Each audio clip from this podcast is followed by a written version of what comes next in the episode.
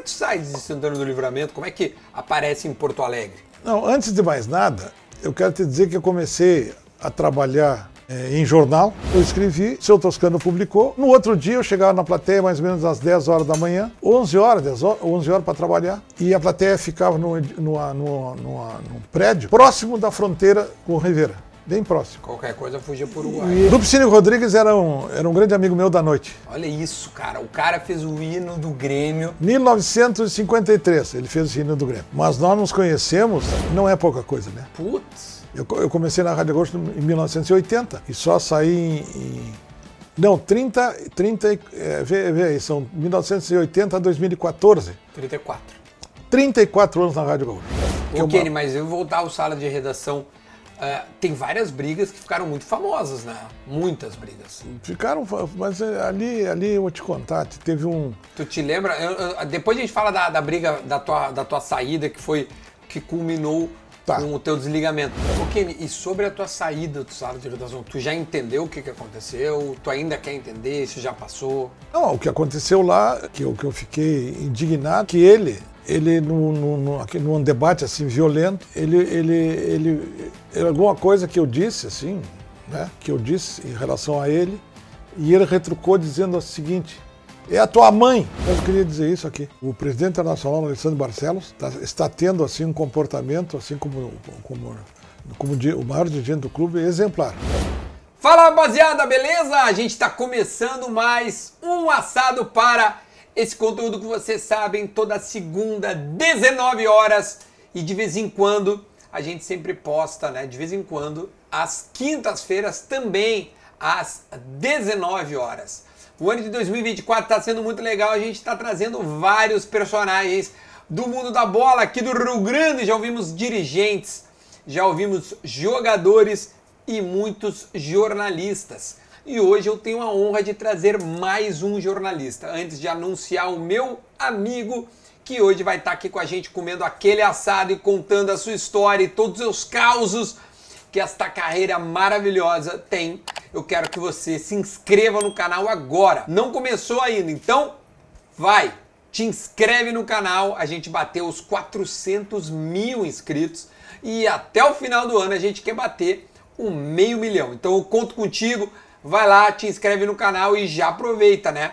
Já que tá começando, já que tu pegou aí no início, já deixa o like no vídeo pra gente, ó, divulgar ao máximo esse conteúdo pra gente poder sempre explodir aí mundo afora, beleza? Então esse é o nosso combinado. Se inscreve, deixa o like, claro. Se gostou, se não gostou, deixa o comentário. Vamos fazer a vinheta e na volta tem Kenny Braga pra gente comer uma carne e trocar uma ideia.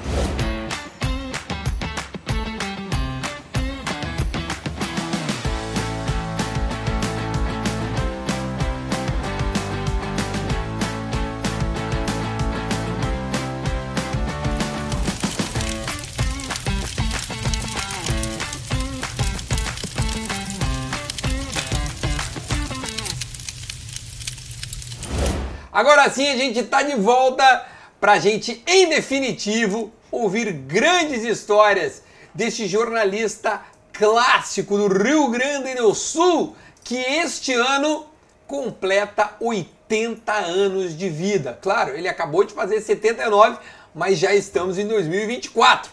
Portanto, seja muito bem-vindo, Kenny Braba. Kenny Braba. Kenny Braga, como é que vai, senhor? Muito Tudo bem? bem, tia, muito bem. É um prazer imenso estar aqui, disposto a responder todas as tuas perguntas, todas as tuas perguntas. E vamos fazer, tenho certeza absoluta, um programa assim muito tranquilo, né? É, falando em, em, fatos importantes é, da minha vida, né? contando algumas coisas que possam interessar aos, aos, aos teus, os teus espectadores. Boa! Kenny Braga, uma lenda do rádio pampiano. Kenny, eu falei os 80 anos, mas tu recém, eu, eu, já, já te dei 80, mas tu recém fez 79, né? Tu estava me contando? Fiz 79 anos de idade, agora no dia 24 de dezembro. Eu sou, eu nasci eh, na véspera de Natal. Tu é natalino. Natalino, às duas, eu nasci às 22 horas Hum. na Santa Casa de Misericórdia de Santana do Livramento, que é a minha cidade amada. É verdade, porque eu lembro que na Rádio Gaúcha tu falava incessantemente sobre Santana do Livramento. Então, todo mundo sabe que tu é lá da fronteira, tu é doble chapa, então. Sim, eu sou doble chapa. Oh, que passa, hein? E muito orgulhoso de ser do- doble chapa. Não, mas eu, eu, me, eu me criei em Livramento, naquela, naquela fronteira amada. Uma, uma das fronteiras mais importantes do mundo, talvez a mais importante do mundo. Porque nesta época, assim, de, desses conflitos malucos que existem no mundo, sabe? A, a nossa fronteira lá é um exemplo de paz É e de solidariedade entre os povos. O povo, o povo de Livramento ajuda o povo de Ribeira e o povo de Ribeira ajuda o povo de Livramento. É verdade. E é tão impressionante isso que quando, por exemplo, o Corpo de Bombeiros de Livramento quer comprar um, um- novo carro né, para combater incêndios, ele compra um carro pensando em combater incêndios também em Ribeira, se for o caso. E o Corpo de Bombeiros de Ribeira também faz a mesma coisa. Então é um exemplo para o mundo. Eu acho que as Nações Unidas deveriam valorizar mais essa fronteira para passar esse exemplo de, de, de amizade, de solidariedade, de paz para o mundo inteiro. E como é que tu vieste parar em Porto Alegre? Por que, que tu sai de Santana do Livramento? Tu queria, tu, tu precisava ser conhecido, porque o, o Kenny Braga hoje, enfim, está na Rádio Grenal, mas poxa, marcou história ali no sala de redação, a gente vai falar muito disso, mas como é que tu sai de Santana do Livramento? Como é que aparece em Porto Alegre? Não, antes de mais nada, eu quero te dizer que eu comecei a trabalhar eh, em jornal como jornalista muito cedo. Eu comecei trabalhando num jornal intitulado A Plateia, de Santana do Livramento, que naquela época, Se tu quiser olhar para as pessoas e contar a história, olha nessa câmera aqui. que naquela, naquela época era, era dirigido, orientado pelo seu pelo Toscano Barbosa, um grande jornalista Toscano Barbosa. Que ele não era de lá, foi para lá, comprou plateia e, e transformou a plateia num grande jornal. Era um, um jornal que nós chamávamos na época de jornal standard, é, parecido com, com o Correio do Povo de Porto Alegre também na época, que era também um jornal standard. Então era quando a folha é muito grande. Grande, né? grande. Hoje nós temos a maioria dos jornais do, do Brasil são, são, são jornais pequenos, É, né? pequenos. É, então, Os que ainda existem, né, os que ainda existem. Então eu, eu, eu, eu precisava trabalhar, eu estudava no ginásio em Santana do Livramento. Gru- grupo, eu- eu- o- meu, meu grupo escolar, Liberato Salzeiro, Salzano Vieira da Cunha, Hum. onde eu fiz o ginásio. E precisava ganhar também meu dinheiro. Porque eu fui criado pela minha avó, minha avó, mãe do meu pai, foi a minha mãe de criação. Sim. E eu precisava ganhar meu dinheiro e fui e gostava de escrever. E fui fazer, pedir um emprego para o São Toscano Barbosa na redação da, da plateia. E ele me acolheu muito bem. Não, tu pode começar aqui na plateia como revisor. Tinha os revisores, né? Fechava o jornal e, e dá para o revisor, o revisor para ver que tinha alguma coisa errada. E eu comecei como revisor na plateia.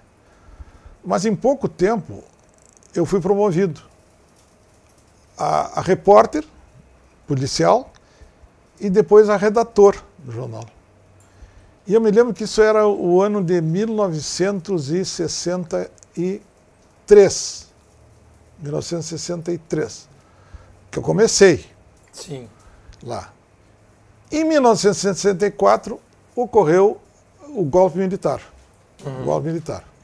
Tu tinha 20 anos, então. É, e eu, eu trabalhei na plateia que, durante, durante o golpe militar.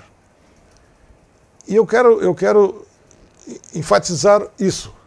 A plateia foi o único jornal do Rio Grande do Sul que se opôs à ditadura militar. Eu me lembro daquele famoso poema do Carlos Drummond de Andrade na Segunda Guerra Mundial, que quando, quando todas as cidades do mundo eh, se, se, se, se, eh, se perturbaram e aceitaram aquela liderança absurda, aquela liderança do Hitler. Só a cidade russa não aceitou aquilo, aquela invasão do, do, do exército Hitler na Rússia. E, e, o Dumont fez um poema muito bonito, que quando todas as cidades da Europa eram, eram arrasadas e se, se, se entregavam sem honra, só tu, Stalingrado, resistias no alto da página, minha bendita Stalingrado. E a plateia foi um jornal de resistência no Rio Grande do Sul. E por isso que eu gostava tanto da plateia. Então eu comecei lá. E em 1964 eu me lembro que eu ainda trabalhava na plateia quando os militares derrubaram o, o presidente João Goulart, deram aquele golpe militar. E, e eu estava trabalhando na plateia. E eu me lembro que certa vez a plateia foi apreendida por um, um, coronel de Rosário do Sul. Uhum. E o Toscano ficou furioso com a apreensão do jornal. Porque não, não tinha, não, como é que vai aprender o jornal? Por quê? Porque tem uma opinião diferente dele, da dele. Mas era assim que funcionavam as coisas na época. É, na época. E, e quando eu cheguei na redação no outro dia, o Toscano me contou esse fato. E me disse o seguinte: seu Kenny, eu quero que o senhor escreva um editorial para ser publicado amanhã na plateia, na primeira página, contando o que aconteceu e dando a nossa opinião sobre isso aí. Tu com 20 anos de idade. É, eu, eu é menos de é, 20, 20 anos. 64 é. para 44. É, e 20 anos de idade. E aí eu fiz o editorial que o seu Toscano Barbosa pediu. Foi publicado o editorial na primeira página. E eu, eu me lembro como se fosse hoje. O editorial tinha o seguinte o título, o editorial. Sinal dos tempos. Sinal dos tempos. Hum. Eu escrevi o seu Toscano publicou. No outro dia eu chegava na plateia mais ou menos às 10 horas da manhã. 11 horas, 10 horas 11 horas para trabalhar. E a plateia ficava num, numa, numa, numa, num prédio próximo da fronteira com Rivera, bem próximo. Qualquer coisa fugia por Uruguai. E eu aí, quando cheguei na esquina, rapaz, e eu olhei, e toda a redação, da, toda a calçada, de frente à plateia, estava assim, ocupado por militares, com fuzis na mão. Sim. Eu digo, e aí eu pensei, foi aquele editorial. Ah. Eu dei meia volta, assim, vou ver, meia volta, vou ver. Uhum. Desci uma quadra, subi uma, uma, as escadarias que davam lá para Rivera. Elas iam para, na, frente, na frente do cassino lá de Rivera. E fui para o Uruguai. Fugiu. Fugiu, fui para o Uruguai. E do Uruguai eu telefonei para o meu colega de redação, que era o.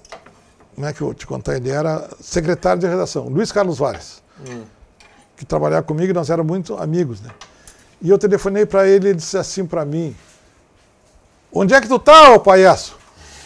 Não volta que os homens querem te pegar. E eu digo: Eu tô aqui em Ribeira, então não volta tão cedo. Porque os meninos querem te prender.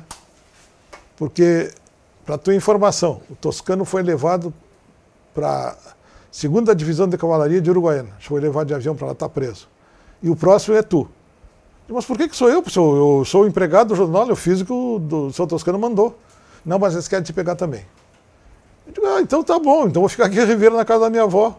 Ficar tomando trago aqui em Ribeira e só voltar quando água, as águas baixarem. E fiquei em Ribeira, esperei uns 10 dias até que, que eu voltei novamente para trabalhar na plateia, quando liberaram o seu Toscano.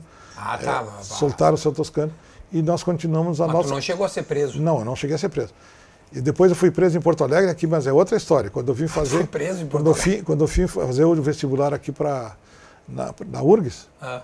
tinha feito vestibular aqui na URGS e, e, um dia eu estava na Rua da Praia com o Elmar Bones da Costa, que é o melhor amigo que eu tenho, até hoje, ele é de livramento, veio comigo para fazer o vestibular aqui também junto com ele, comigo, o Danilo Ucha, que era outro grande jornalista de livramento, que já faleceu, infelizmente. Eu vou experimentando aqui, Kenny, enquanto Sim, fala, tá? E aí o. Aí vim aqui, um dia eu estava na Rua da Praia com o Elmar. Meu primeiro, usando meu primeiro paletó que eu comprei em Porto Alegre, minha roupa bonitinha, extasiado com aquelas pessoas que estavam na Rua da Praia passando. Daqui a pouco chegaram dois tiras, chamamos tiras. Né? Dois tiras. Dois inspetores da, da, Polícia Federal. Hum. Polícia Federal. Estão presos. Por que eu estou preso? Estão presos. A, a nossa caminhonete está ali na, na Praça Talfani, vamos para lá, vocês dois. Resultado dessa história, fiquei 21 dias preso Mas que isso, Tiago? na, na, na, na- na polícia, Mas qual a razão?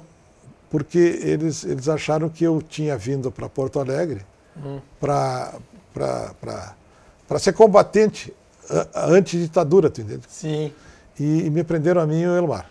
E eu fiquei, não, eu fiquei 24 dias preso ali na, no- na sede da, da Polícia Militar aqui na, na João Pessoa ali. Sim, hoje é a, Polícia Civil, não? É, a é, ali na Polícia Civil, que ali, ali tinha também uma, um- o DOPS, Peraí, o e- DOPS ali. E, e como é que tu prova que tu não estava em Porto Alegre para isso?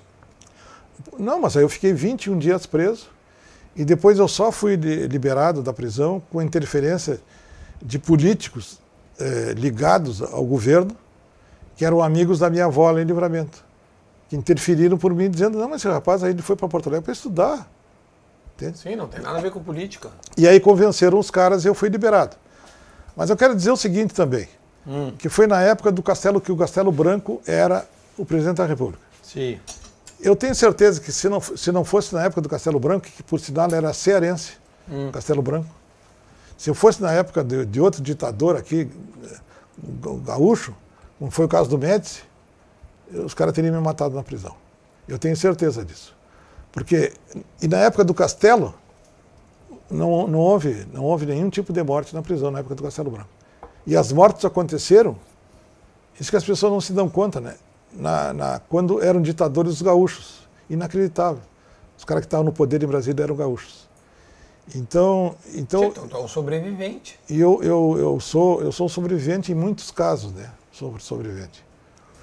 E, mas eu, eu, eu tenho muita saudade do Jornal Plateia, porque foi lá que eu, que eu comecei no jornalismo. E depois eu fiz o curso de jornalismo aqui na URGS. Tu, é, é jornalista formado pela URGS, então. Eu sou jornalista, tô falando. e fui, fiz o curso de jornalismo na URGS. E depois, sim, em 1968, eu me lembro, que em 1968, eu voltei para Livramento. Que é a época da, da revolta estudantil na França, aquela, aquela história toda na França. E eu voltei para Livramento. Eu digo, vou passar esse ano de 68 lá em Livramento. Passar lá com a minha, minha casa, onde me criei, com a minha avó. E aí, para não ficar desocupado, fui trabalhar em outro jornal que chamava-se Folha Popular, que era de um grande historiador gaú- eh, santa- santanense, eh, gaúcho, que era o Ivo Cagene, um grande historiador, e era o diretor da Folha Popular.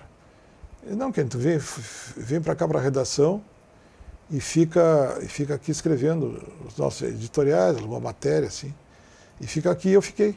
Fiquei aquele ano lá em Livramento, 1968. E aconteceram nesse ano lá muitas coisas curiosas comigo, que algumas eu não, eu não devo contar, porque são, são amores, né? amores que, que aconteceram comigo, eu não posso contar. O, a- o que me passa a impressão é que, o, que, que é uma vida de- a- agitada de Kenny Braga. Uma vida, eu vou te dar uma. Tá aí, tá, tá, tá a aguinha aí.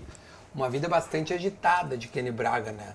Porque até chegar assim, ó, eu quero fazer uma. um- um- uma contar essa história, né? Não, vou te contar só uma história assim que dá para contar, porque eu não vou dizer o nome da pessoa e tal. Ah. Mas eu me lembro que. eh, Mas é, tem, tem sexo? não, não, não, não, mas não, não, Bebejos. não é. Não. É uma coisa assim, ó. Certa vez eu estou lá na, na periferia da cidade, na minha casa, Hum. e encontrei o um aluno do ginásio onde eu havia estudado. Tá. E ele me contou o seguinte: ele disse que aquela. eh, ele me disse o seguinte: se o que é verdade que aquela, que aquela revo- revolta estudantil dos estudantes lá na França, que aquilo ali foi tudo armado pelos chineses, pela China comunista. Mas quem é que disse isso? Quem é que disse essa- besteira lá? Não, foi a professora tal. Lá no ginásio me deu o nome da professora, tá? Sim. Não, mas isso é uma barbaridade. Aí peguei, escrevi uma crônica no jornal Folha Popular contando essa história. Certo. E que essa pessoa estava totalmente equivocada. Mas não cheguei a nem a, dizer- nem a dar o nome dela na, na, Na na minha crônica. crônica, na crônica. Mas ela, a professora sentiu que era ela. Sim, deu, deu, deu uma, meio que uma indireta, vamos Sim. dizer assim. E aí o seguinte, sabe o que aconteceu? No outro dia de tarde, ela foi falar comigo. Eu trabalhava à tarde na Folha Popular. Aham. E ela falou com o Ivo Cagenes, eu quero falar com, com esse rapaz aí, que escreveu esse editorial, que ele está se referindo provavelmente a mim. Aí, o- aí o Cagenes, não, ele está lá na, tá na redação lá, pode falar com ele. Aí ela chegou assim furiosa, era uma mulher muito bonita, né? tia? Professora muito bonita. Chegou furiosa assim. Escreveu isso aqui, está tá dizendo, falando a meu respeito, não sei o quê. Mas foi tu que disse isso lá no ginásio? Se foi tu, eu estou falando a teu respeito mesmo. Tu disse lá uma tremenda de uma burrice lá. Porque os, chineses, os comunistas chineses não têm nada a ver com aquele, aquela revolta estudantil em 68 lá na França. Então dissesse uma tremenda de uma besteira lá. Assim na carinha dela, assim. Mas aí amenizou um pouco aquilo ali, amenizou um pouco, e, e ela, ela disse o seguinte. Aí começamos a falar sobre as personagens lá de livramento, e, e falamos a respeito de um cronista social lá de livramento, que era muito conhecido lá. E, ele, e ela disse o seguinte para mim, aí eu pesquei no ar o que ela queria dizer. Quer dizer, é, esse, esse, ele, ele, esse, só que esse cara, esse cronista social aí que tu está falando, conheço também, perfeitamente bem, mas ele é muito bonitinho para o meu gosto. Muito assim, não. E eu, na época, eu, na, na, em 68 lá, eu usava uma barba crescida. E aí eu senti. Se ele é muito. Eu eu senti que ele tinha alguma coisa em relação a mim. Né? Sim. Bom, só para te encurtar essa história. Acho que vai dar o Kenny nessa história aí. Sabe o que, que aconteceu? É. Aí ela, ela se apaixonou por mim. Sério? E, sim, e ela, era casada, cara. E eu digo, mas puxa vida, né? Sabe o que, ela queria, cara? Ah, eu sei. Ela queria o seguinte, ela queria que eu, Fosse amante dela. O sim, fosse a mãe dela, mas não é só isso que ela queria. que, que ela queria? Ela queria que a gente vi- viajasse para a França. E ela tinha dois filhos pequenos. Não, eu, mas com que dinheiro eu vou para a França contigo? Tu tá ficando maluca? Com que dinheiro? Não tenho dinheiro para nada, eu vou para a França contigo. Não, não, tem dinheiro no banco. Eu tiro o dinheiro do banco, do meu marido, compro as nossas passagens Vamos fugir. e vão fugir. Que isso? Eu digo assim, tu- que loucura essa aí, tu vai deixar os teus filhos pequenos aqui? Com teu marido quer ir para a França comigo? Absolutamente não. Isso aí não, não, tem, não tem jeito, não. Absolutamente não.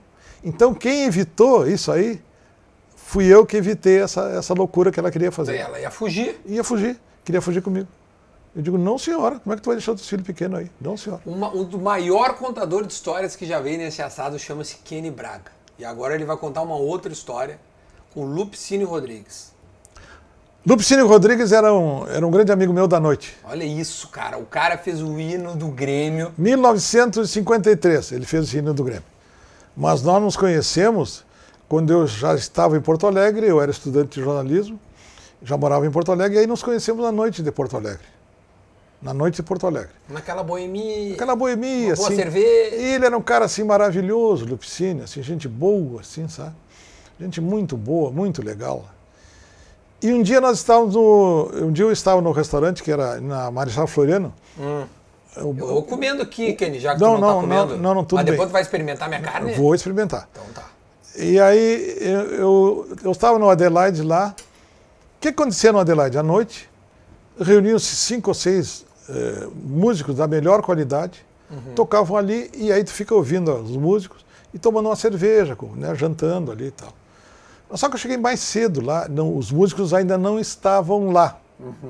Não estavam lá. Aí eu fui o primeiro, aí a Adelaide perguntou, quer tomar alguma coisa? Kenny? Não, vou tomar assim, Adelaide, me faz uma caipirinha aí. E aí fez uma caipirinha e eu fiquei tomando a minha caipirinha. Deliciosa caipirinha. Daqui a pouco, quando eu vi, chegou o Lupicínio. E ele disse assim para mim, boa noite, meu camaradinha. Era assim, era assim que ele cumprimentava a gente, né? Aí eu mal respondi para ele, boa noite. Mal respondi para ele. E ele sentiu aquilo, né? Disse, Pô, tem alguma coisa comigo. Mas tu já conhecia ele. Claro, É teu brother, assim, é, da noite. Mas ele sentiu que eu tinha alguma coisa comigo. Ele andou uns três passos e voltou. Meu camaradinha, não respondeu direito meu cumprimento. Tá, tu tá bravo comigo, né? Não, não estou bravo contigo, não, Lupicínio. Mas eu queria te dizer uma coisa que muita gente gostaria de te dizer e não te disse. Eu não sei se é por medo de ti, por excesso de respeito, mas eu vou te dizer agora aqui, na tua frente. Tu é baita um racista, Lupicínio. E ele ficou assim apavorado com aquilo que eu disse, né? Ficou apavorado com o que eu disse. Mas por que, que eu sou racista, querido? Então eu vou te provar que tu é racista. Eu nunca te vi na noite de Porto Alegre com a namoradinha preta ou a namorada mulata. Nunca te vi na noite de Porto Alegre. Como era verdade, como era verdade, ele caminhou, ele foi, foi, foi a lona, comeu pântica dele, ele foi a lona, caminhou uns três passos assim, voltou e disse assim para mim. Essa história, um cara lá, o um novelista lá da Globo queria usar essa história lá. Sério? É, ele voltou e disse assim: É, meu camaradinha, mas não seja por isso. Tu é racista também. Que eu nunca te vi na noite de Porto Alegre com a namoradinha branca. Tinha o Kenny e o Lupicines, então eram dois pegadores da noite de Porto Alegre. Tia. Cada um com seu gosto. né? Cada um com seu gosto. Mas ele era um cara maravilhoso, tinha um cara maravilhoso. Tia, mas, mas, quando ele compôs o hino do Grêmio, tu já conhecia ele? Não, não, absolutamente. Eu morava em Livramento, rapaz. Isso foi em 1953. Pois é, e, não, e essa não, amizade não. veio depois. Essa amizade veio quando, depois que eu vim para Porto Alegre. eu fico imaginando, na época, deviam ser raras as pessoas que eram famosas, entre aspas, no, meio da cidade. Não, né? não, não, não, não. Eu não conheci o Lupicínio quando eu estava em Porto Alegre, já quando eu, via, eu vim estudar aqui na, na, na URGS, né? Tá aí, como é que foi conhecer um cara que eu tenho certeza que na época já era, que já, já tinha uma notoriedade. Assim. Não, mas ele era, ele era uma pessoa muito simples. Pessoa, o Lupicínio era uma pessoa muito simples, apesar da fama dele, da, da, da grande, da, da, excelência das suas músicas, do grande compositor que ele era, era muito simples. E ele foi dono, inclusive, de casas noturnas em Porto Alegre, uhum. foi dono de casas noturnas. Mas ele era, ele era muito simples, todas as pessoas que se aproximavam dele gostavam dele. Era uma pessoa de uma simplicidade enorme apesar de ter músicas gravadas por os maiores, os maiores cantores brasileiros gravaram músicas do Lupicínio, eh, músicas compostas pelo Lupicínio Rodrigues. Pois é. Mas ele é um cara muito simples. É, a, a gente, a, a, galera do meio do futebol conhece ele muito mais pela, pela composição absurdamente. Sério, o hino do Grêmio é um dos hinos mais bonitos do mundo, assim. Todo mundo sabe o hino do Grêmio. Não, e todas as letras, as letras dele, das músicas dele, eram maravilhosas. Eram maravilhosas as músicas do, do Lupicínio. Gente muito fina. Gente muito fina e muito simples. Eu, eu, e teu parceiro, né? Meu parceiro. De Boêmia. É, eu, escrevi, eu escrevi, eu escrevi uma, uma, biografia de um outro músico de Porto Alegre aqui, que é o, o Gessé Silva, uhum. que, era, que estão me fazendo de casa na noite em Porto Alegre. Eu escrevi uma. Experimenta aí, Kenny, por favor. Eu escrevi. Queijinho e aqui tem uma entranha uruguaia. Não tem, não tem aqui uma. Como é que eu vou te que dizer? Que é, não, que é uma farofa? Não, uma farofinha. Uma farofinha, assim. E... Vou procurar aqui minha farofinha. Hum, hum. Viu? Ai. E aí eu escrevi esse livro sobre essa biografia do, do, do GC Silva. Hum. E escrevi outra biografia também, que, que era de um grande, do um extraordinário músico de Porto Alegre. Que, de, que de, inclusive fizeram um filme sobre a vida dele há pouco tempo aí. Hum, quem? E eu dei um depoimento sobre ele, sobre o, o, o Plauto Cruz hum. que era um dos maiores flautistas, talvez, flautista do Brasil, o Flauto Cruz. E ele era muito amigo meu, mas ele era um cara de uma simplicidade extraordinária, o Flauto Cruz. Ele não soube fazer dinheiro com o talento dele. Ele morava lá na, lá na, na, zona sul de Porto Alegre, numa casa simples, com a família dele, e tocava nas, nas, nas grandes casas, das, casas noturnas de Porto Alegre, o flauto, o flauto tocar o flautinho. Eu acho que as pessoas não sabem. Já já a gente vai chegar no sala de redação, que eu sei que a galera toda tá muito curiosa para saber como é que tu chegou no sala de redação e a tua amizade com a rapaziada lá e as tuas confusões, as tuas brigas, os teus grandes momentos marcantes da história de Kenny Braga. Aliás, antes disso, já senta o dedo no like aí, cara, porque a gente está com uma convidado histórico aqui, com muita história também, muitos bastidores, muitas coisas legais. A gente está ouvindo o Kenny Braga, então senta o dedo no like aí agora, todo mundo, ó. Sua de like e, claro, compartilhem este, este assado. Eu te dizer, pouca gente sabe, mas pô, tu é um, também um extraordinário escritor. Tem, tem, tem Vários livros publicados? Vários livros, é. Dois principais do Internacional. Em relação especificamente ao clube do meu coração, o Internacional tem dois livros publicados. um livro que é sobre a história do Internacional e toda a história do Internacional. Certo. É, e, e, outro livro que eu tenho sobre o Internacional é, é, a respeito do famoso time do Internacional dos anos 40, o Rolo Compressor, uhum. que era considerado um dos melhores times do Brasil. Aqueles times do Rio de Janeiro vinham aqui jogar contra o Rolo Compressor e levavam goleada. Nós estamos falando dos anos 40. Dos anos 40. Então levavam goleada do Rolo Compressor, que era um time massa, era um, era um time praticamente imbatível. Imbatível.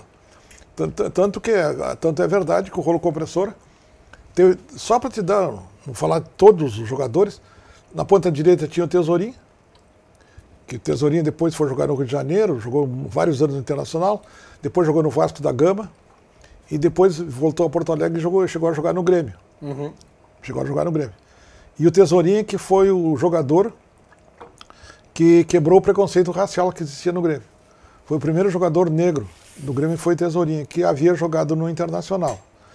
E, então, essa história do, do rolo compressor é uma história muito bonita. E esse livro me deu muito trabalho porque eu reconstituí, reconstituí a história de todos aqueles jogadores que vestiram a camisa do Internacional na época do rolo compressor. O mais famoso era o Tesourinha. O, famoso Tesourinha, mas o, o, o, melhor jogador do rolo era o Carlitos, que era o ponta esquerda. Carlitos, acho que foi. Foi o, o jogador que mais fez gols com a é. camisa do Internacional. É, isso aí. Até hoje, O, o Carlitos, é que ele jogou, ele era da tristeza, criado na tristeza, e somente vestiu a camisa do Internacional. Olha isso. De 1949 a 1950. Fez, mas ele fez mais de 300. Não, não, um ano. Não, não 1949 a, a 1950. 39. De não, 39, de 39 a, ah, tá. 50. 11 anos. 11 anos. E ele fez, ele morou na tristeza, só vestiu a camisa do Internacional. Fez mais de 300 gols na, na carreira dele, o Carlitos. Extraordinário jogador, extraordinário. 300 quanto? 26. 326 gols o Carlitos fez Carlitos. pelo Inter. 326 gols Carlitos. Então, era um extraordinário jogador de futebol. E o Tesourinha é curioso que o Tesourinha, ainda o Internacional treinava, treinava, fazia os seus jogos ali na, no estádio dos Eucaliptos no Menino Deus. Sim. E, e o Tesourinha é, era da Cidade Baixa, criado na Cidade Baixa, era, era do, também participou do bloco Os Tesouras e foi treinar Internacional fazer um teste internacional. Quando ele viu que, que o Carlitos ocupava a. Ele era. O Tesourinha queria ser ponta esquerda, primeiro. Ponta esquerda. Quando Mas viu... quando ele chegou lá no Internacional e viu que quem ocupava aquela posição era o Carlitos, ele disse, não, não tem nenhuma chance de ser um dia titular do. Então vou, vou jogar com ponta direita. E aí começou jogando com ponta direita. E engraçado que o Tesourinha morou a vida inteira assim, ali bem próximo do, do, do, do estádio do, do, dos eucaliptos. Por isso que aquele ginásio que tem chama-se Tesourinha ou nada a ver? Não, não tem nada a ver, não tem nada.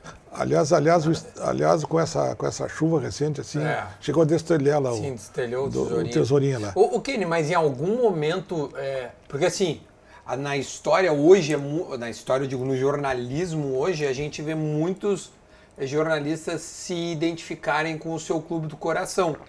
É, e tu, desde o início, nunca escondeu. Na época se escondia, porque muito se atribui ao Paulo Santana, o primeiro jornalista a dizer e se revelar o seu clube e, e, entre aspas, defender o clube.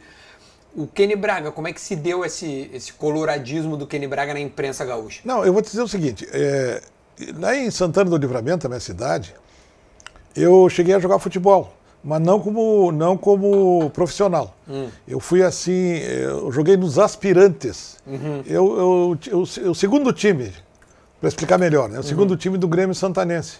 Grêmio Santanense. E o Grêmio Santanense é curioso, né? Porque tem o mesmo, a mesma camisa Internacional, o mesmo uniforme internacional, vermelho e branco. Uhum. Apesar de chamar-se Grêmio, Grêmio. Santanense. E eu brinco até com os gremistas que Grêmio não é nome de. Não é nome de é agremiação. É agremiação. E, e eu treinei lá e tal. E joguei lá, eu gostava muito de futebol, eu joguei lá. E eu me lembro das minhas histórias lá, que, com, no Grêmio Santanense, porque eu, eu marcava, eu marcava nos, treinos, eu marcava um jogador chamado Amorim, que jogou lá, depois jogou no Bahia, foi, jogou no Rio de Janeiro, no América do Rio de Janeiro, um extraordinário jogador, um meia esquerda. Meia esquerda. Quando ele Qual era faz, a tua posição, eu, eu era zagueiro. Ah, tá, zagueiro. E aí quando eu ia marcar o Amorim, chegava junto dele, quando ele fazia o giro assim, eu não tinha não- condições de, de- de segurá-lo. Ele passava. Porque aquilo era um, parece que era um rodízio assim do vento, sabe? Passar em velocidade. E eu nos treinos, uma vez, eu me lembro perfeitamente bem, que eu dei no meio do Amorim. Ele passou por mim, eu dei no meio dele. E o nosso, nosso técnico era o, o, o, seu, o, seu, o seu Fierro, era um, um técnico uruguaio. E ele disse assim, gritou do lado assim na, no, no campo assim, Kenny, tu tá louco? Tu vai machucar Amorim e domingo não temos Amorim? Que loucura, Kenny. Eu digo, vai pra PPP pra ele. Pode sair do treino. Pode sair do treino, vai tomar banho e tá fora do treino. Me tirou do treino. Porque eu bati no Amorim, claro, ele tinha toda a razão. O, o, seu, é o seu que- Ferro tinha o ser o melhor jogador do time, né? Então, então eu joguei lá. Então eu era lá, eu era, eu torcia pela camisa vermelha, Tá. vermelha. E quando eu cheguei em Porto Alegre, obviamente, Te apaixonou eu- pelo Internacional. Apaixonei pelo Internacional, paixão pelo Internacional. E começou essa minha paixão pelo Internacional. E ela foi manifestada claramente, claramente na, ah, no programa Sala de Redação da Rádio Gaúcha. E eu trabalhei, eu trabalhei na Rádio Gaúcha eh, durante eh, 36 anos. Caramba. Não é pouca coisa, né? Putz. Eu, eu comecei na Rádio Gaúcha em 1980 e só saí em. em- não, 30, 30 e- é, vê, vê aí, são 1980 a 2014. 34. 34 anos na Rádio Gaúcha. E tinha um, um timaço na Rádio Gaúcha, no Sala da Redação, que era o programa disparadamente mais ouvido do rádio do Rio Grande do Sul. E durante muito tempo lá, o nosso comandante era o grande, o extraordinário Rui Carlos Osterman. Rui Carlos Osterman era um cara fora de série, era um intelectual, um cara brilhante. Professor. Professor, foi inclusive, ele foi patrono da Feira do Livro, o Rui. E, e, felizmente está tá vivo, continua vivo, na sua casa, recolhido ao seu, ao seu lar. E ele e era um grande apresentador, um grande, eh, ele comandava o sala de redação. Mas, ô Kenny, tu é convidado a ir à Rádio Gaúcha para entrar diretamente ao sala de redação? Ou era para ser repórter? Não, eu fui convidado para entrar diretamente na sala de redação. Por quê? Porque eh, eu, tinha, eu tinha um amigo que era o, o Félix Valente, que era jornalista. Aí ele foi trabalhar na Rádio Gaúcha, o Félix Valente. E nessa época eu trabalhava no, na sucursal do jornal eh, O Globo em Porto Alegre Tá. que tinha uma sucursal ali próximo da. ali na General Câmara, no edifício da General Câmara com a, com a Rua dos Andrade. Ali no edifício ali o Globo tinha uma sucursal. E o, o sala de redação precisou, naquela época, de alguém que representasse o internacional. Uhum. E o Félix Gaúcha tinha ido para a rádio, lembrou-se de mim, falou com o professor e o professor disse assim: Chama o Kenny. chamou que ele já está contratado, vai, vai, vai trabalhar no sala de, no sala de redação. Para fazer uma oposição ao Paulo, Paulo Santana. O Paulo Santana. Eu era identificado com o Internacional, claramente identificado com o Internacional, e o Santana era claramente identificado com o Grêmio. Então eu comecei ali a minha, a minha vinculação na, ao sala de redação e à Rádio Gaúcha. E lá fiquei esses anos todos, embora eu fizesse outras coisas, evidentemente, trabalhar no Dentro sala da empresa, redação. óbvio. O salário era uma coisa. Era uma coisa, foi, eu trabalhava em outros lugares, escrevia, entende? Era Eu, repórter eu, também. eu fui né, durante muito tempo, eu me lembro que eu fui, eu fui cronista da Zero Hora, eu escrevia na, naquele caderno da, da, da Zero Hora, na página, na primeira página da, da Zero, aquele caderno que tinha em- em- no- Encartado. encartado na Zero Hora. Durante muito tempo escrevia ali. E, então eu fiz já várias coisas. Mas Se eu vou te contar todas as minhas coisas, não, Não, termino esse programa. aqui. Mas deixa eu te dizer, por que que tu acha que o sala de redação ele ficou tão popular na época de vocês ali? Talvez, talvez porque, primeiro que a rádio tinha uma grande sintonia, uma grande sintonia. E talvez porque eles gostassem que desse do fato de que algumas pessoas se identificaram claramente com os seus times do coração, ou com o Grêmio ou com o Internacional. Então isso aí atra, atraía assim muitos ouvintes, muitos ouvintes, sabe? E, e houve, houve, houve uma época, eu me lembro que eu até eu comentei isso, nós temos que atrair é, para, o, para a audiência o maior número de mulheres, e aos poucos a gente foi conseguindo isso, né? Falava a respeito das mulheres também, né, no, futebol, ou, ou trabalhando como, como, na arbitragem, ou trabalhando em outros, sabe, em outras, em outras profissões, então, e, e aí aumentou no, muito o número de, de, de, de, mulheres, de ouvintes. Mas alguém sabe que quando entra, é, tu entra em, é, em 80, tu disseste, né? Sim. É, ou seja, o Inter recém tinha tido o tricampeonato brasileiro, né? Então o Inter estava muito em alta. Mas no, quando tu entra, o Grêmio passa a ganhar um campeonato brasileiro, ganha uma Libertadores, ganha um Mundial. Como é que foi? O Grêmio foi em 83, mulher. Isso, exatamente. Mas ganhou o brasileiro em 81, aí veio uma Libertadores em 83, veio o Mundial em 83, ou seja, quando tu entra, o Grêmio passa a ganhar. Passa a ganhar. Como é que foi para ti entrar e aí ter essa oposição era difícil, era fácil? Como é que era a tua linha de. Não, não porque, porque o Internacional não, nessa época a que tu está se referindo, que nos anos 80, o Internacional não era. era, era Já era tricampeão brasileiro. Mas o, o, Internacional havia sido campeão brasileiro por três vezes. Uhum. Em 76, 77 e 79. Não, é, sim, é 5, 75, 76 e, e 79 nos dois primeiros anos, 75, 76, com o Rubens Minelli, Isso. que faleceu há pouco tempo. E em, em 79 com o Enio Andrade, um extraordinário treinador Enio Andrade, que havia sido jogador de futebol no Rennes em 1954, quando o Rennes foi campeão da cidade. Foi, foi o único time que conseguiu desbancar esse reinado do Grêmio Internacional, foi o, o, o Rennes em 54 e que tinha como jogador o Enio Andrade, que depois se transformou num extraordinário treinador de futebol. Muito, é. Um extraordinário treinador. Então, como o Internacional ia ser é, amplamente vitorioso no, no, no, quando, tu entra. quando na, naquele, naqueles anos 70, não tinha problema nenhum. Grêmio, mas só que aí começou aquele período de vitórias do Grêmio. E eu não tinha problema nenhum. Aí a gente é, é, discutia normalmente, sabe? E às vezes, às vezes o professor, às vezes tinha alguns debates, nós chamamos assim, debates acalorados. Pois é. Mas, mas o professor conseguia assim domin, mas, é, dominar os ânimos. Pois é, muita gente acha que deixa eu só fazer uma correção que a gente o, o Marcos que está aqui, o Carlitos tem 485 gols em 300 e poucos jogos, é isso? 384 jogos. Exatamente. Então é Exato. é mais gols do que jogos. Eu, te, eu tenho a impressão que o Carlitos. Só para só corrigir, tenho, né? Eu te, é, não, tá certo. Eu tenho a impressão que o Carlitos é o maior artilheiro do Brasil, de todos os tempos. De número de gols? número de gols. por um clube? Por, por um clube. Ah, eu não sei. Eu tenho a impressão que. que eu tenho impressão, eu tenho a impressão que sim. Ô, que Kenny, mas eu vou voltar ao sala de redação. Uh, tem várias brigas que ficaram muito famosas, né? Muitas brigas. Ficaram, mas é, ali, ali eu vou te contar, teve um. Tu te lembra? Eu, eu, depois a gente fala da, da briga da tua, da tua saída, que foi que culminou tá. com o teu desligamento. Mas durante essa trajetória também tiveram muitos arranca-rabo. Tu te lembra algum que ficou assim, que, que, que te marcou não, eu muito? Não, eu não me lembro de um assim que tivesse me marcado muito. Não, não me lembro, não, porque o, o, o Rui conseguia apaziguar, assim, sabe? Uhum. Ele podia fazer com que baixasse para que os ânimos serenassem, né? ele Sim. conseguia, né? Então, mas a maior briga que eu tive foi exatamente aquela com Santana quando eu saí do sala de redação, entende?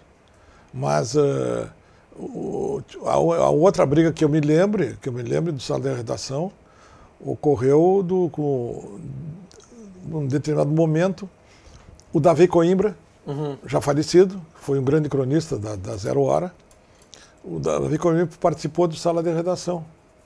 E ele teve um desentendimento verbal com, com o Santana. E o Santana, eh, na época, ele usava assim uma, uma, uma, benga, bengala. uma bengala, nessa época. E eu me lembro como se fosse hoje, cara.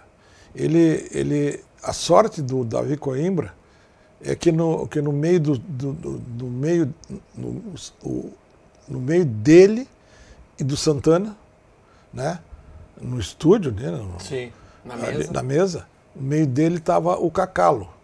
O Cacalo. E, e o Cacalo o Santana ficou furioso por alguma coisa que o Davi, que o Coimbra disse, que eu não me lembro exatamente qual foi.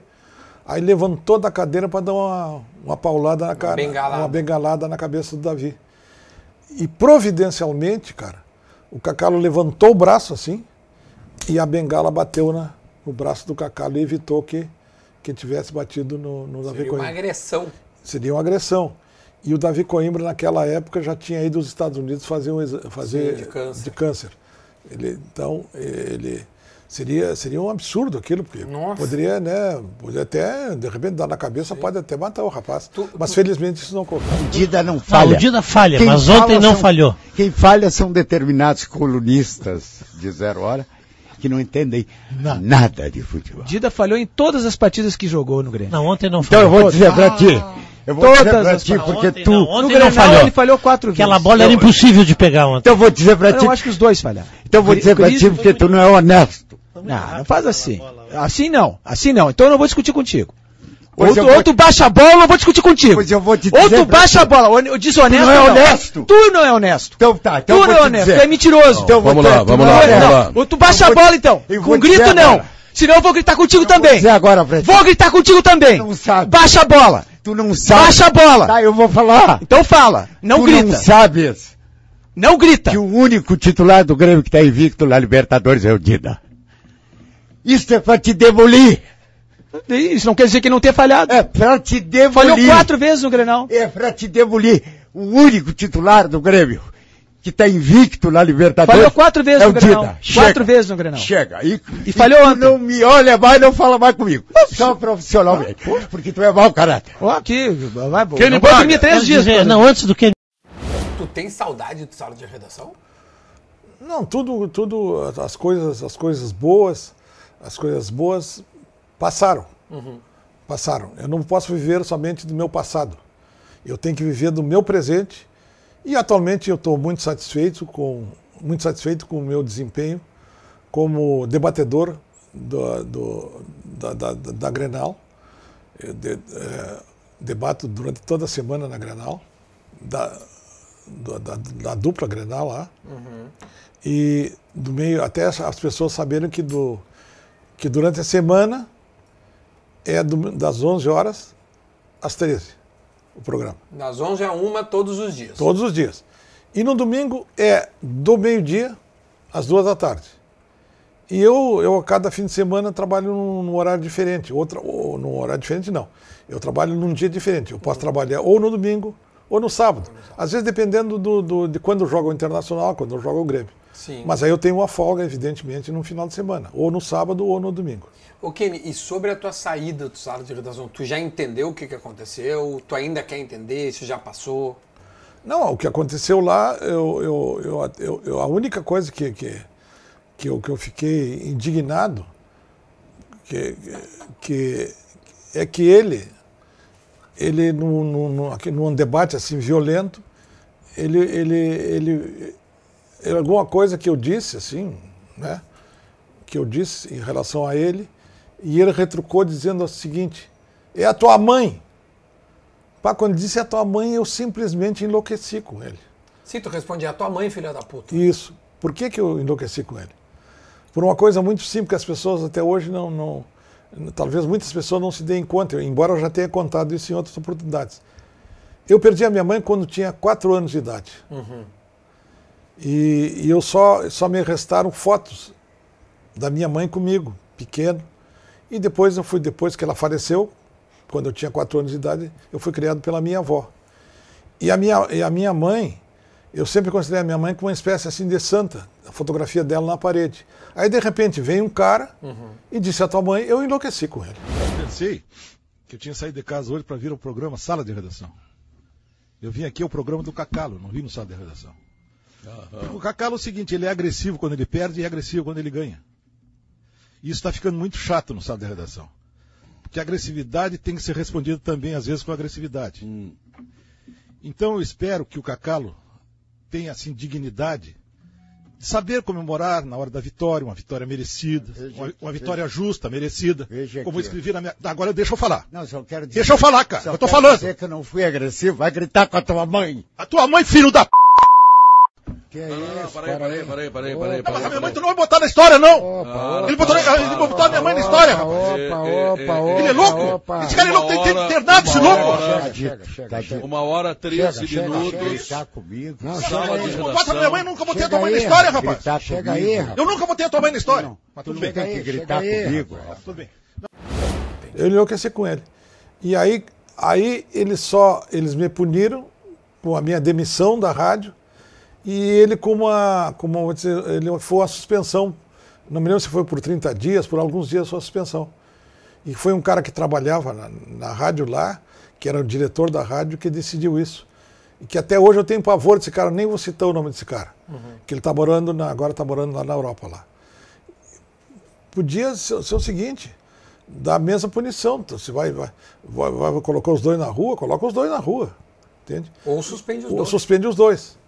Né? Sim, Mas não, e- não aconteceu Equalizar a punição, E né? não, não aconteceu isso.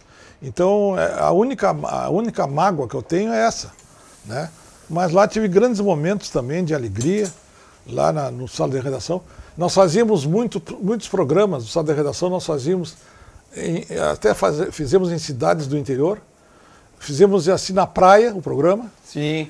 T- tinha assim centenas de ouvintes, ao, a- sabe, ao redor assim do, do palco que era montado para a gente apresentar Sim. o sala de redação Virava um programa de auditório. programa de auditório. Fizemos uma apresentação uma vez no- na, na Praça da Alfândega, que foi uma loucura que tinha de gente na Praça da Alfândega para ver o sala de redação.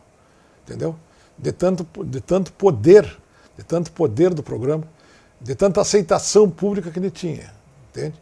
E quando nós chegamos, fizemos uma vez o sala de redação eh, em Santana do Livramento, a minha terra natal, na Praça Internacional de Santana do Livramento. Foi uma loucura também o acolhimento que nós tivemos lá. Foi uma loucura o que aconteceu lá. Então, todo, todos os lugares onde nós íamos eram muito bem recebidos, cara, muito bem recebidos. Mas uh, tu contando isso que aconteceu, qual é o sentimento que fica eh, pelo Paulo Santana? Não, não quero falar porque ele, eu não quero falar porque ele, ele já faleceu e deixei, de, de maneira nenhuma falar de, de um- de uma pessoa que, que já, já faleceu, está no outro, no outro lugar, no outro mundo, Sim. né? E aquilo passou, né? Passou, embora nós tenha- tenhamos ficado assim Distantes. estranhos, não, falamos, não nos falamos mais. Tu essa- nunca mais falou com ele depois Nunca disso? mais com isso. Ah, Nunca mais eu falei com ele. Mas, mas não, é isso sabe que que eu eu, queria dizer. imi- eu imitava o Santana na rádio, né? Eu não sei se tu já ouviu alguma vez alguém imitar o Santana na rádio. Era eu que fazia. Tu quer que eu imite o Uhum. Tu, Santana? tu era o Santaninha. Eu era... Ah, Santana. Se eu imitar o Santana aqui, podemos conversar? Pode, evidentemente, não tem problema. Tu és um vagabundo, mau caráter, aquele braga inacreditável. Quero pedir desculpas, pelo amor de Deus. Tá boa essa aí, tá boa, né? Mas vamos, vamos adiante, né? Como, como dizia o professor, vamos avançar. Vamos avançar. Avancemos. E aí- Avancemos. vamos avançar. Não, E eu- aí eu dizia pro professor assim, só, pra, só de birra, né? Sim. Eu não quero avançar, eu quero ficar onde eu tô. Eu não quero avançar. Mas, ô Kenny, dessa turma toda, quem é que era o teu melhor amigo lá no sala? Puxa vida, tio, puxa vida. Porque tu disseste que acabou não falando com o Santana, que é uma pena, né? Porque acaba que o Santana Não, tu vê, eu veio a se- falecer um tempo depois e eu aí, sempre- eu sempre com convivência tão longa, tu não, né? Eu sempre tive muita amizade com o professor, né? Sim. Com o apese- apesar de ter sido presidente do Grêmio, sempre tive uma grande amizade com ele. Inclusive, há pouco tempo o Cacalo teve doente, eu fiquei muito preocupado com a saúde dele, tu entende? É, ele também fala muito bem a meu respeito, o Cacalo. Então, depois, mais tarde, entrou lá o. Trabalhamos juntos com, com o Guerrinha, que eu, eu, eu- eu- para mim, é um dos melhores amigos que eu tenho no, na- No meio. no meio jornalístico da capital. Grande Guerrinha, né? E então foram esses amigos, né? Esses amigos que, que, que ficaram. Eu trabalhei com Guerrinha durante 10 anos no, no Diário Gaúcho. Também, né? Eu era colunista do Diário Gaúcho, ele era colunista também do Diário Gaúcho. E nós, nós trabalhamos juntos. E ele sempre foi um cara assim maravilhoso, Guerrinha. Eu, eu gosto muito dele, elogio muito. E tomara que ele dure muitos anos, né? Muitos Ah, anos, porque é um cara Guerreiro maravilhoso. espetacular, tia. Que cara fantástico. Porque o, o- porque o Sala, ele, ele, ele cria né, essa conexão com as pessoas. E como tu ficou muito tempo, tu convive mais com aquelas pessoas. E eu também tive muito tempo em outros programas. A gente convive mais com os nossos colegas de trabalho do que com a nossa família, às vezes, né? Se tu passou 30 anos, vamos arredondar, 30 anos, poxa, tu conviveu mais com essas pessoas do que com, com a família da gente, com quem tá na nossa casa, viagens, programas fora, diariamente. É verdade. Então tu acaba criando um vínculo, por isso que eu te pergunto, o que é que tu te dava melhor, como é que era... Mas eu sempre tive muito, muito vínculo com a minha família, porque eu me lembro que uma vez eu fui, eu fui convidado, viu, para trabalhar na, na revista Veja, em São Paulo, Sim. e aceitei o convite do e o nosso diretor, diretor de redação, secretário de redação, o cara que mandava na redação, era, o, era uma espécie de gênio da redação, era o Mino Carta. Sim. E o Mino Carta, eu fui lá trabalhar e e já comecei lá por cima, então, na redação ali, junto com o Mino Carta. E eu me lembro que a primeira matéria que ele me deu era uma matéria, uma matéria, eu não me lembro exatamente o que, que era, mas era uma matéria que, quando tinha que fazer uma matéria de capa, a, a revista Veja recebia, de, de todos os correspondentes no Brasil, recebia a matéria, né, quando a matéria de, de dimensão nacional.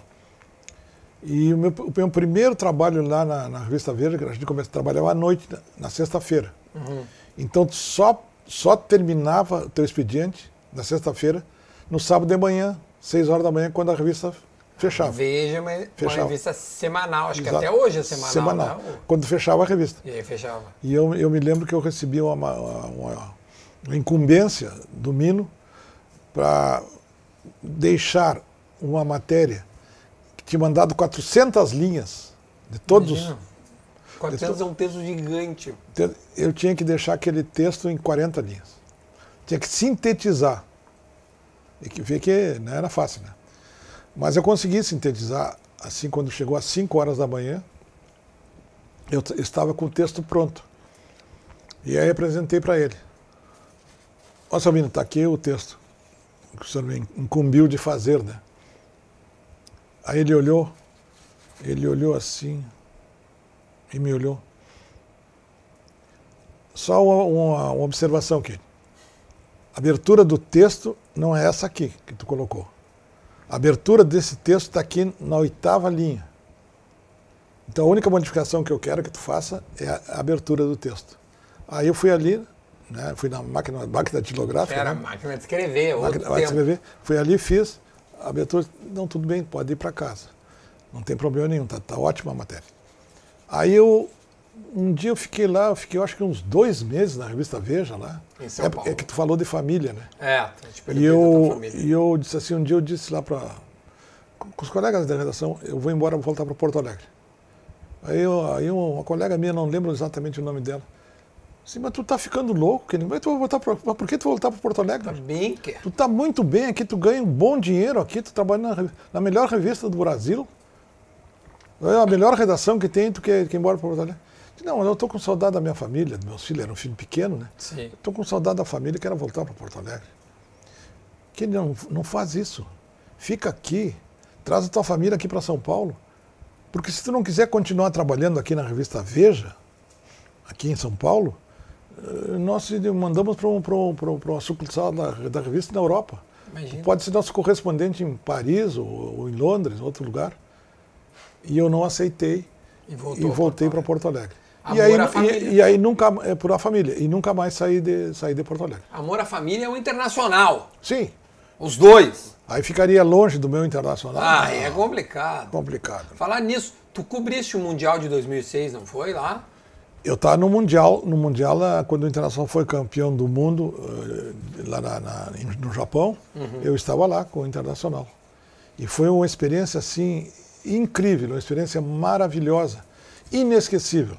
Primeiro porque o, o- quando nós chegamos lá, eh, o internacional não era muito conhecido lá em- no, no- Japão, né? Sim. Não era muito conhecido no Japão. Conhecido era Barcelona. Claro. Porque o Barcelona era um time da Europa e fazia muitas vezes ah, a pré-temporada lá, na- lá, na- lá no Japão. Então era mais conhecido que o Internacional. E havia, de parte dos, dos, do- das pessoas lá no Japão, dos torcedores, enfim, que eles achavam que o, que o, que o grande favorito para o enfrentamento com o Internacional era o Barcelona mesmo. Seria o Barcelona. Seria o Barcelona. E nós jogamos a primeira partida, na primeira partida nossa foi, na primeira partida nossa foi em, foi em, como é que eu vou te dizer? Yokohama, né? Era Yokohama. Na- a primeira partida nossa foi em, foi em Tóquio, Ah, foi Tóquio. em Tóquio. Nós jogamos em Tóquio contra o Hal Ali, É, isso aí. do, do Egito. Hal Ali do Egito. E ganhamos por 2 a 1 um. Isso. E, o, e o- os gols foram do Luiz Adriano, que está no Internacional agora, está em fim de contrato com o Internacional, e do, e do Pato.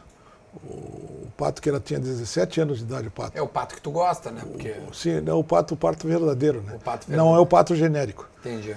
Então é o seguinte, o, o, o- e depois nós fomos disputar o Mundial com o Barcelona lá, lá, em, lá em, em Yokohama. Certo. Em Yokohama. ganhou. E sabe quem é que estava lá conosco? Estava o Francisco Noveleto, estava lá. Ah, é? Na época era. Te dá era- bem com o noveleto? Me dou bem com o Noveleto. Na época ele era presidente da, da, Federação da, Gaúcha. da Federação Gaúcha de Futebol. E foi, foi, um, foi um jogo aquele inesquecível com o Barcelona, porque com aquele golaço do, do Luiz Adriano, que, que determinou a vitória. Não, do Gabiru, do do Gabiru. Gabiru, sim. do- não, do, do Gabiru, né? É que tu falou Luiz Adriano por engano porque ele fez gol no primeiro É, jogo. é, exatamente. Do, do Gabiru. Gol do Gabiru. E ele. ele é, o Barcelona tinha um timaço, cara. Inclusive, o melhor jogador deles lá era o Ronaldinho Gaúcho. Sim. Ronaldinho Gaúcho. E eu, eu, eu me lembro que no começo da partida, assim, a maioria dos torcedores presentes no estádio começou a torcer a favor do Barcelona. Sim. E na medida em que o jogo se desenvolvia, na medida que o jogo se desenvolvia, eles passaram a torcer pelo Internacional. Ah, é. Porque o Internacional começou a mostrar o seu futebol superior ao do Barcelona. E eles começaram a torcer pelo Internacional. Mas o mais engraçado dessa história é que o primeiro, estava lá o presidente da FIFA, e entregou primeiro as medalhas e a taça para os jogadores do Internacional, que eram os campeões do, do mundo, certo? E depois entregou as medalhas e a taça de vice-campeão para o Barcelona. E no- quando estavam entregando, estavam entregando a taça, as autoridades estavam entregando a taça de campeão do mundo e as medalhas para o jogador internacional, os jogadores do, do Barcelona estavam observando.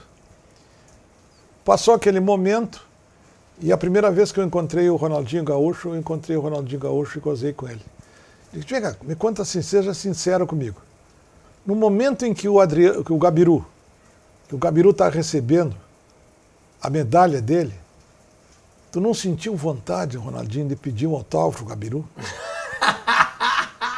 Tu falou isso. vai pro Ronaldinho e ele começou a rir, ah, pá, parceiro, ele começou, pá, começou a rir, não parava mais de rir. Eu tenho certeza de que tu queria, autógrafo do Gabiru. Porque ele foi, foi o cara da, da, da final da Copa. Que Ele foi o nome do final da Copa. Não, tem muitas coisas engraçadas também no Claro. futebol. E tu não pode levar a vida muito a sério, porque de repente a vida fica uma porcaria, né? Mas aí que tá, tia. Os caras os cara sempre te compararam muito com o Santana na tua passagem do, do sala de redação. E hoje já, hoje fazem muito paralelo com o Pato Mori. Que tu, tu, tu. Aliás, tu, tu é meio brabo lá. né? Eu já vi vários vídeos teu levantando querendo dar nele. Mas aquelas corridas lá é verdade? Tu quer dar no Pato Mori de verdade? Não, às vezes, às vezes ele tem uma, ele tem uma, como é que eu vou te dizer, um comportamento assim, um comportamento um pouco irritante no programa, Sim. sabe? Irritante. Então, de repente, assim, nenhum jogador presta, nenhum jogador presta, é bom. Ser o melhor jogador do mundo, de repente, o Internacional compra e ele acha, ah, esse aí não, Não, o. Inter aí trouxe Ele esse tá ano o. Borré, o Alário. Sim, só jogadores de qualidade, rapaz. E aí ele não gosta de nenhum. Aliás, aliás, eu queria dizer isso aqui. O presidente internacional, Alessandro Barcelos, tá- está tendo assim um comportamento, assim como, como, como o maior dirigente do clube, exemplar. Está fazendo, formando um grande grupo para enfrentar todas as competições do ano de 2024, trazendo grandes jogadores. Então, então certa, certa vez, inclusive, o, o Pato disse no, no, no- no nosso programa, lá na Grenal, que o, que o, o presidente internacional não, tinha- não entende nada de futebol. Então diz algumas coisas assim que tu não pode ficar quieto e te irrita. E aí tu te irrita. E, então me irrita. com essas coisas, tá entendendo? Ah, mas levantar e dar no cara.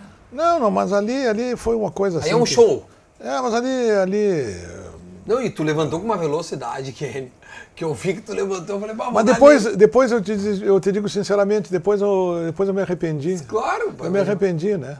Imagina. Não, não, tem, não tem sentido isso aí. Imagina tu dado, você vai brigar? Não, tia? não tem sentido isso aí. Eu me arrependi, tá? Mas isso aí também passou. Mas agora, toda vez que o cara na- me, insiste, aí tu conta, ah, o Internacional anuncia a contratação do, do Borré. E o cara O reclama. Borré é um extraordinário jogador. Aí chega lá, não, esse Borré não é nada disso aí que estão pensando, esse Borré não sei o que, que ele vem fazer aqui, ganhar só dinheiro, tomar dinheiro internacional, essas coisas. Então, essas coisas. Porque se eu não, se eu não, eu não revido esse tipo de. de- Passa por. Sim, eu tô- vou fazer o que lá? Estava fazendo o que lá no programa? Lá? Sim, é Os- isso. Aí que os colorados vão perguntar o quê? O que, que o Kenny vai estar fazendo no programa que não, que não rebate isso aí? O Kenny, e, e- e os colorados ainda te reconhecem muito, porque tu sempre trabalhou em rádio, então a tua figura não é, não é um cara, mas por ter trabalhado muito tempo já na mídia, a tua figura ainda é muito conhecida, ainda há muito Não, reconhecimento tu precisa, ver, tu precisa ver o que acontece na rua comigo, tio. Como é que é? Me que às vezes, às vezes tem, tem- Às vezes um, tá passando assim um, um carro Ah. na rua e eu tô na calçada e o cara me grita de dentro do, do, do carro, me grita, sabe? Outras vezes o cara te quer tirar Foto. foto comigo, em tudo, em tudo que é lugar que eu vou, tu entende? Isso aí, isso aí, isso aí é bom. Isso aí é, é melhor do que é melhor do que o teu salário, porque o reconhecimento do trabalho que tu faz. Então isso é mais importante do que o salário que a gente ganha. Pô, e já são 10 anos longe da RBS e mesmo assim tu consegue se manter Sim, porque eu, eu, eu né? co- eu comecei lá, eu comecei lá em, 2000, em mil- em 2017, Tu, no- na Grenal. na Grenal. Pô, Então, já faz bastante tempo já. 17 são Sete anos, seis anos, agora vai fazer sete. sete anos, né? É bastante, hein? Então, então mas o, o nosso programa lá tem grande aceitação. Nosso programa lá. Grande Não, aceitação. Eu tenho certeza. Grande aceitação. Então eu tô, eu tô, eu tô satisfeito. E faço, e faço evidentemente outras coisas, tem outros, outros projetos, né? Como diria o Luxemburgo, outro projeto. Oito projetos. Outro, tem muitos projetos. Tem outros projetos, né? Para escrever outros livros, enfim. Fazer um livro de memórias, contar Não, me minha conta vida. essa história que tu me disseste fora do ar, acho que é legal. Tem um projeto sobre escrever um livro sobre os 10 jogadores é, negros Não, mais não, não do seria, não seria. Eu quero um time eu, que, eu, que eu tenho um projeto. Não sei Sim. Uhum. se vai ser concretizado ou não. Não seriam 10, seriam os, os 11 jogadores. Os 11. Então, 11 um jogadores time. negros. Mas Um aí por um posição ou. Tipo assim, ah, Não, o goleiro, por, por, por, posição. por posição. Se, se isso for possível, de É. repente não é possível fazer. Mas, mas aí serão 11 jogadores, do, 11 jogadores negros melhores do Internacional de todos os tempos. Isso tenho vontade de fazer. Fazer um livro sobre isso. Porque é, em primeiro lugar, valorizar, valorizar o negro no futebol. Sim. No futebol. Tem essa, essa absurda, essa barbaridade que estão fazendo com o Vinícius Júnior lá na Europa. Uhum. Essa- esse- esses racistas desgraçados lá, lá na Europa, que ficam criticando o jogador, um extraordinário jogador de futebol, o Vinícius Júnior, e ficam criticando por causa da cor da pele dele. Essas pessoas elas não têm cérebro, cara. Como é que tu vai criticar um jogador por causa da cor da pele dele? Tem um não. cara como o Vinícius Júnior, jogador da seleção brasileira, o melhor jogador lá do, do, do, do, do- do Real Madrid. Aí tu vai criticar o rapaz por isso? E ele, eu, eu, eu gosto muito dele porque ele, ele, ele sai em defesa própria, Não, sai em ele tem defesa dos negros. personalidade, Ele tem muita saber. personalidade. Ele é foda. velho. Entende? Muita personalidade. Kenny, me conta uma coisa então, já que estamos falando de internacional. Vamos agora na opinião de Kenny Braga, o melhor time da história do Internacional. Posição por posição. Do goleiro ao ponto esquerda. Escale os melhores da história do Inter, Kenny Braga. Que É, é difícil fazer isso assim. improvisa- nada, de- improvisadamente é difícil fazer assim. Ah, né? não, agora- Porque o Internacional teve grandes jogadores através da sua história, tu entende? E eu temo, eu temo cometer uma injustiça com esses jogadores. Mas a gente tá Que- aqui para cometer injustiça. que não forem que não forem eh, não forem escalados. Mas eu prefiro te dizer o seguinte, Hum. eu prefiro te fazer o seguinte, eh, o Carlitos, por tudo que nós falamos dele, seria um jogador um jogador nesse meu time. Certamente, O, o Tesourinha seria um, um jogador também no, no- no- meu, no meu time, tu entende? É, talvez, talvez o, centroavante fosse, fosse o Claudio Miro, que aí jogou mais recentemente no Entrada foi o jogador que, que atuou na inauguração do, do, do novo Beira Rio, o Claudio Amir. Ele fez gol, não foi? Fez Ele gol, no- né? Fez gol. Contra o Benfica? contra o? Benfica. Então, talvez o Claudio Miro.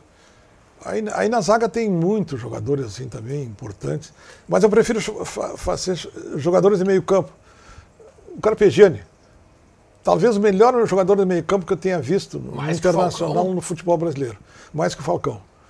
O, o, o Carpegiani foi extraordinário Pô, jogador. mais que o Falcão é, pra mim, foi Na- forte, hein, Kenny? na, na zaga, na zaga do Internacional, Hum. Dom Elias, Não, ele já esteve aqui, sabia? Dom Elias Figueiredo Branda. Já teve onde tu sentou aí. Ele, Dom Elias, que está morando no Chile, né? Isso. E é um cara, um cara extraordinário, eu gosto muito do Dom Elias Figueiredo. E o Elias. Mas acontece o seguinte, que nós tivemos também, no, no, no rolo compressor, vieram um jogador extraordinário, que era um negro, chamado Nena, que quando eu lancei o meu livro do rolo compressor, eu lancei na, na- numa, numa livraria do Mercado Público de Porto Alegre. E o Nena veio, o Nena morava em Goiânia e veio com a Ah, esposa que dele, ainda era vivo e veio. E eu, eu- foi um momento de grande alegria, em primeiro lugar, porque estava o Nena, o Nena junto comigo. Sim. E em segundo lugar, porque nós ficamos lá. é, foi talvez a sessão de autógrafo mais durou quatro horas. Eu não aguentava mais da, da autógrafo. O punho. Eu, eu não aguentava mais, sabe? Mas ele esteve aqui comigo. Mas Outro- esse- esses jogadores mais recentes, tu não elegeria Índio, Bolívar, tô, tô, tô, D'Alessandro, D'Aless- Fernandão. D'Alessandro, eu colo- colocaria o D'Alessandro. Colocaria o Fernandão também. Porque o Fernandão, eu- além, o Fernandão foi, o, foi um ídolo no Internacional, Lete. Um extraordinário jogador no Internacional, infelizmente vítima daquele acidente tenebroso, terrível que, que sofreu o Fernandão. Então, é que são muitos jogadores, eu tenho medo de, de- De- de cometer, de cometer uma omissão. Mas eu tenho a impressão que esses jogadores. Porque aí tu tinha que colocar, colocar jogadores da década de 40, Sim. jogadores da época de 50, que aí já era outro time. Não, Kenny, eu acho Então, curioso isso, é, é Kenny. muito difícil. Tu tem 80 anos, tá? Vou arredondar. E, e aí, quando eu converso com meus amigos, eu tenho 40, tá? Até a metade da tua idade. Eu converso com os meus amigos, as seleções são muito diferentes. Por quê? Porque tu viste muito mais gente jogar e tu tem muito mais história sobre o exatamente. rolo compressor do que a rapaziada de hoje em dia, que colocaria, por exemplo, quase que o time Embora, dos últimos 30 anos aí do Inter. embora eu não tenha visto jogar o time do Rolo Compressor. Obviamente que não Sim, vi. sim, mas tu fez um livro e pesquisou. pesquisei. É, é, evidentemente que eu não vi o time dos anos 50, que era o time do, do, do seu Teté. Que ele era, que era um grande time de futebol também internacional nos anos 50.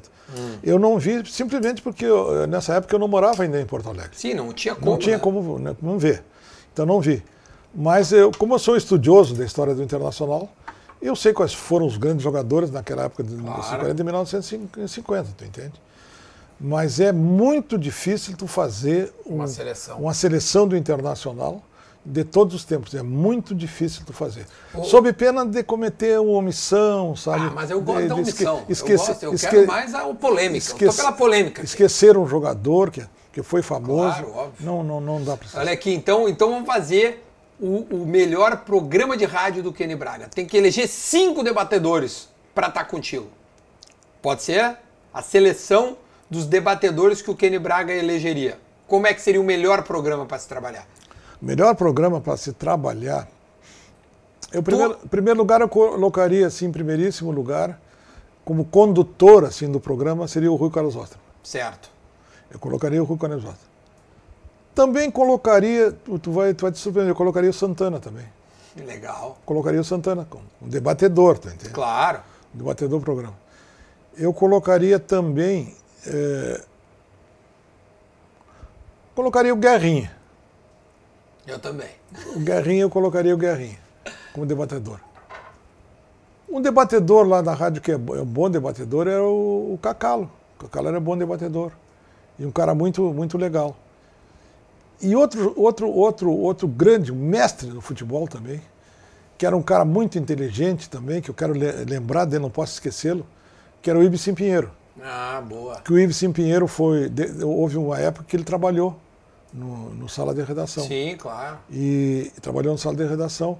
Depois ele foi deputado federal, foi presidente da Câmara, né, da Câmara Federal. Mas tem duas, dois personagens que trabalharam comigo que eu não posso esquecê-los. Hum. No sala de redação. Que foi o seu Oswaldo Rola, o Foguinho, Uhum. trabalhou comigo.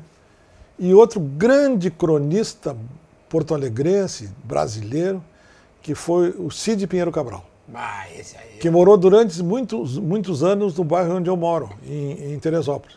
Teve, teve a casa dele, por Pai sinal- de Cláudio Cabral. pai do Cláudio Cabral, que por sinal na casa do, do, do- do onde ele viveu durante muito tempo está lá, está tá, tá, vi- tá no mesmo lugar. Então seriam esses que que eu, que eu, que eu, convocaria para trabalhar junto comigo. É um bom time, Se eu pudesse. Muito E, bom e o seu, porque o seu Oswaldo Rola, ele era muito engraçado e tinha uns debates assim, assim que a gente começava a rir Hum. com, com, com o Cid Pinheiro Cabral. E um dia, um dia o, o seu Oswaldo Rola, pra, para menosprezar a sabedoria do Cid em futebol, ele dizia assim, ironicamente, ah, o seu Cid, o seu Cid é um intelectual do futebol. Quer dizer que não, quer dizer que não sabia nada de futebol, intelectual do futebol. E, e o seu e o, e o, e o Foguinho e, o, e o, e o, Cid, e o Cid Pinheiro Cabral, é, evidentemente que respondia, né? E uma vez, eu não sei, o, o, o Cid Pinheiro Cabral estava. Estava. O senhor Oswaldo Rola estava falando e caiu a, a caneta do Cid Pinheiro Cabral Sim. embaixo da mesa. E o Cid Cabral se abaixou para pegar a caneta. E respondeu lá debaixo, debaixo da mesa, respondeu o que o Foguinho estava dizendo. Né? Essa- São esses, esses, esses lances muito engraçados, né? O- Mas seu Oswaldo Rola, eu me lembro do seu Oswaldo Rola, eu gostava muito dele, porque o seu Oswaldo Rola. Mas ele ficou pouco tempo no sala de redação. Não, o seu, né? não, o seu Oswaldo Rola ficou. Eu não me lembro quanto tempo ficou, mas ficou um bom tempo lá. Foi bom E eu me lembro que, eu me lembro, sim, um bom tempo no sala. Eu me lembro que ele, ele, ele, ele tinha sempre ganhava bem o seu Oswaldo Rola. Ele tinha sido. né? E ele tinha, cara, a característica dele é ter o dinheiro em casa, ele não colocava o dinheiro em banco. Ah, é? E eu sabia que ele colocava o dinheiro em casa, que ele tinha um cofre em casa. E aí, quando eu me apertava de dinheiro, lá pelos dia, dia 25, né, no final do mês, eu, fazia, eu, pedia um vale para o seu Rola. E ele me dizia assim: não tem problema, está garantido o teu dinheiro, Sarará. Vai lá no meu apartamento que eu te empresto o dinheiro. Mas tu me devolve o dinheiro quando tu receber, senão eu não te empresto mais. e eu, o primeiro que me devolvia era ele. O dinheiro Claro, imagina, tá louco. para ele. né? Olha aqui. Vamos fazer um brinde, já que tô. Vamos fazer um brinde. Vamos fazer um brinde aqui com essa bela vista maravilhosa. Um abraço pro pessoal da Fruc que Um tá abraço. comigo aqui. Um abraço para todo mundo aí da Fruc. Um abraço para os nossos, os- as pessoas que assistem a esse, esse programa que está tá sensacional. Gostou, Kenny? Gostei muito, gostei muito. E em outra oportunidade que tu me convidares, eu também virei aqui. Ah, isso aí. Tchê, o Kenny Braga é das pessoas mais difíceis de se comunicar. Eu vou contar, Kenny. Esse bastidor tem que contar. Ó, eu liguei, porque o Kenny Braga não tem celular. Se o Kenny Braga só tem. Atento, tu quer beber no copo? Eu vou pegar um copo pra ti. Ai. Ó, pega nesse copinho limpo aqui, ó. Bota aqui a cerveja. Fica à vontade. Atenção, o seu Kenny Braga não tem celular, então para conversar com o seu Kenny Braga, só no telefone fixo. É, o Tia, eu vou telefone- te dar um celular, Kenny. Olha, mas eu, eu aceito, eu aceito, aceito na hora. tio. Não, mas, eu- né? Mas é só querer. Eu não posso re- re- recusar, né? Um presente, como é que eu vou recusar um presente? Eu tô muito contente. Mas que era engraçado, que sabe que assim, engraçado porque esse negócio do celular, né? É. Um dia um rapaz na rua da praia, seu Kenny, seu Kenny, eu sou seu, seu seguidor. Mas da onde? O que, que é isso, rapaz? Tu é meu seguidor por quê? Tu, tu é espião para ser meu seguidor? O cara começou a rir e não parava mais. Tu é espião para estar me seguindo, cara? Entende? Então, essas, Mas tu não tem nenhuma rede social, né? Não, não tenho rede social. Zero. Zero. Não tem celular, não tem como ter rede social. Vai ter como. Hum, tá boa a cervejinha. né? Boa, não. A cerveja é excelente. É deliciosa. É desse, excelente. Não, e já quero também mandar um abraço pessoal do Desco Atacado, que tá comigo aqui também, tá? Tem Bela Vista lá no Desco, só pintar lá. Um abraço também, PM. Gostou da nossa carne aqui? Gostei também. Ah, carne uruguaia. Las Piedras, ali, doble chapa. Sim. Como que não? Isso aqui tá uma delícia, né? Que papo gostoso. Não, eu te dizer que eu tô muito contente que tu tá aqui, porque eu vou contar uma aqui, que eu era muito amigo do Davi Coimbra, tá? Sim. E, e quando eu lancei esse programa, um dos primeiros que eu convidei foi o Davi. E o Davi não pôde vir. E eu, fico eu fiquei muito triste, porque o Davi veio a falecer um tempo depois, né? Por, por, por, por câncer e tudo mais. E eu queria muito eh, ter a oportunidade de ter ouvido o Davi, de ter tido esse, entre aspas, documento, porque a gente conversa, a gente guarda. Então aqui eu gosto de fazer essa homenagem às pessoas como tu, como Guerrinha, Pedro Ernesto, é, Cacalo veio aqui também, ou seja, que fizeram a história do rádio, marcaram uma época, entendeu? Então estou muito contente, obrigado pela, pelo aceite do convite. Muito- obri- Obrigado também. E vou relembrar por isso que tu disse. Haroldo de Souza veio aqui também. O Haroldo também. Eu vou só dizer o que eu me lembrei dos versos do grande Cartola, do compositor. Por gentileza. O grande Cartola diz assim: Me dê, me dê as flores em vida, o carinho, a mão amiga. Quando depois, quando eu desaparecer, eu não, eu não preciso de vaidades, eu quero preces e nada mais. Então me, me dê as flores em vida, tu entende? É isso aí. Mas é isso Essa aí. é a ideia. Por isso que eu tentei muito tempo receber aqui Kenny Braga para nós poder conversar e ouvir e eternizar aqui dentro do YouTube esta grande figura Ah, do e, rádio. e só quero, só quero lembrar, antes de, antes, de, antes de terminar, quem quiser quero ouvir aquela minha composição, aquela mu- musical. É verdade. Esses meninos, coloque de pé. Essa é a tua composição, né? Esses meninos.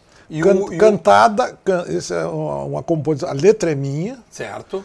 e é cantada pelo grande, pelo extraordinário eh, músico e compositor de Santana do Livramento, meu conterrâneo, Adair de Freitas. Adair de Freitas. Então, esses meninos, procurem ouvir. O homem é radialista, escritor e compositor. Não é qualquer coisa. E boêmio. Agora eu não sou tão boêmio Não, antes, agora não sou tão, não tá sou bem tão- casado, né? Não sou tão boêmio, né? Não Mas tão- aprontou. Não, nem, nem, nem vou falar sobre isso. tu não, quer, não, não queira me comprometer. O, Ara... o Haroldo veio aqui, 14 filhos. Ah, Mas é uma, mas é uma máquina de fazer Uma máquina? É uma máquina. Quantos filhos tu tem, o Kenny Braga? Não, eu tenho. Eu tenho eu Tá tenho- bom, então deixa assim. Deixa assim. Então, dá- Rapaziada, ó, gostou? Dá o like e compartilha. Este é Kenny Braga. Kenny, obrigado, viu? Foi muito legal. Mucha, Foi agradabilíssimo. muchas gracias, senhor. Muchas por, gracias, por supuesto, o senhor. homem do Uruguai. Que, que, maravilha, isso. que maravilha. Manda os caras se inscreverem no canal, Kenny, como se tu fosse um youtuber. Olha pra lá e diz assim, se inscrevam no canal. Inscrevam-se no canal. E não, é, e não é no canal da Mancha. Não, não, é no canal do Duda. Tchau, pessoal, até o próximo assado. Valeu, valeu, até.